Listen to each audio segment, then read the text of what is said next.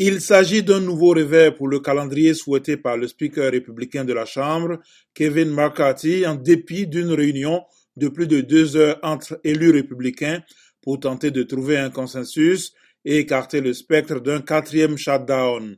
La Chambre des représentants s'est opposée à 216 voix contre 212 à l'ouverture d'un débat sur un projet de loi de crédit de défense de 886 milliards de dollars, un petit groupe d'élus issus de l'aile la plus conservatrice du Parti républicain ayant mené une fronde. Une fermeture partielle des agences fédérales débutera dans une dizaine de jours si le Congrès ne parvient pas à s'accorder sur un texte de financement à court terme ou sur une loi budgétaire pour une année entière.